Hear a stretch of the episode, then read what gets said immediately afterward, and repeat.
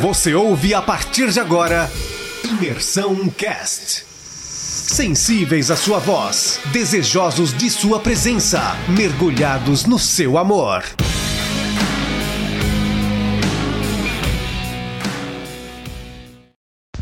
Fala família, bom dia, tudo bem? Espero que, estou, que todos estejam bem aí.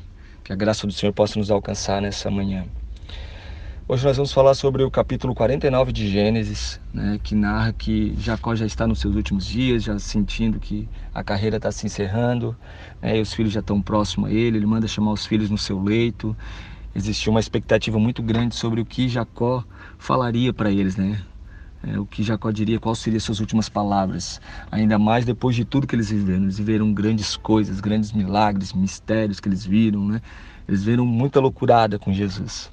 É, ele, aí ele vai, começa falando sobre cada filho, ele começa falando sobre Rubem, que era o primeiro, né, o primogênito, sobre Simeão, Levi, e assim ele vai, né? Aí ele fala sobre Judá, ele abençoa grandemente Judá, né, sobre a linhagem de Judá. Né? Ele também fala sobre José, ele narra ali que, uh, grandemente que, que José foi grandemente abençoado, que José é frutífero, né? E ele fala um pouquinho de cada um, como vai, vai ser o proceder de cada filho dali em diante, a partir da, da sua partida. Né? E o que eu quero hoje frisar com vocês é sobre três filhos dele. Sobre Rubem, o primogênito, né? Ele tinha todo o vigor, ele era forte e tal. E ele começa ali no 2: Rubem, tu és o meu primogênito, minha força e as primícias do meu vigor. Só que teve uma parada. É, Rubem perdeu esse direito de, de ser o primogênito, porque ele se deitou com uma concubina né, do seu pai na sua cama. Né? Ele profanou o leito do pai quando fez isso, então ele perdeu esse direito. Né? Então, assim, e, um, Rubem poderia voar muito alto, ele poderia ir a, a muito além. Ele era águia, ele era forte, ele tinha vigor, tal, ele poderia ir muito além. Mas eu quero fazer um ponto para nós agora aqui. Quantos de nós estamos enterrados? Existem coisas no nosso coração guardadas, pecados escondidos, não confessados, que muitas vezes a gente poderia estar muito longe diante do, de, diante do Senhor, a gente poderia voar muito mais alto, mas a gente prefere ainda guardar certas coisas. Então que a gente não seja como Rubem, que a gente venha abrir o nosso coração. E Simeão e Levi, eles mataram, né? Um, grande parte de, de homens, eles foram assassinos, eles foram vingativos, eles eram vingativos, né? Tanto que Simeão, ele, ele não teve expressão, ele não teve continuidade, né? Ele não teve, a sua linhagem não teve aquela continuidade. Mas a graça do Senhor alcançou Levi. Levi, ele foi vingativo e assassino também. Mas a graça do Senhor alcançou ele.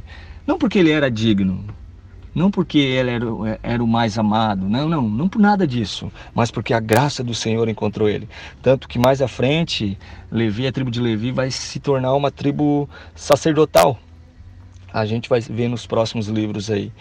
Então, em Levi, mostra a grande graça de Deus que é oferecida para nós. Né? Mostra a graça, a graça de Deus oferecendo tudo em troca de nada. E nessa manhã, eu queria fazer um paralelo, eu queria que a gente prestasse atenção de como nós estamos caminhando.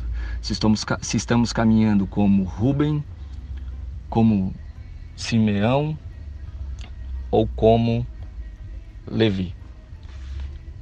Que a graça do Senhor possa nos encontrar nessa manhã. Que possamos ter um coração aberto, disposto a confessar todas as coisas, para que essa graça maravilhosa que nos foi dada né, por esse amor derramado naquela cruz, possa nos alcançar e nos fazer entender que não somos só mais um no meio dessa multidão, mas somos filhos dele.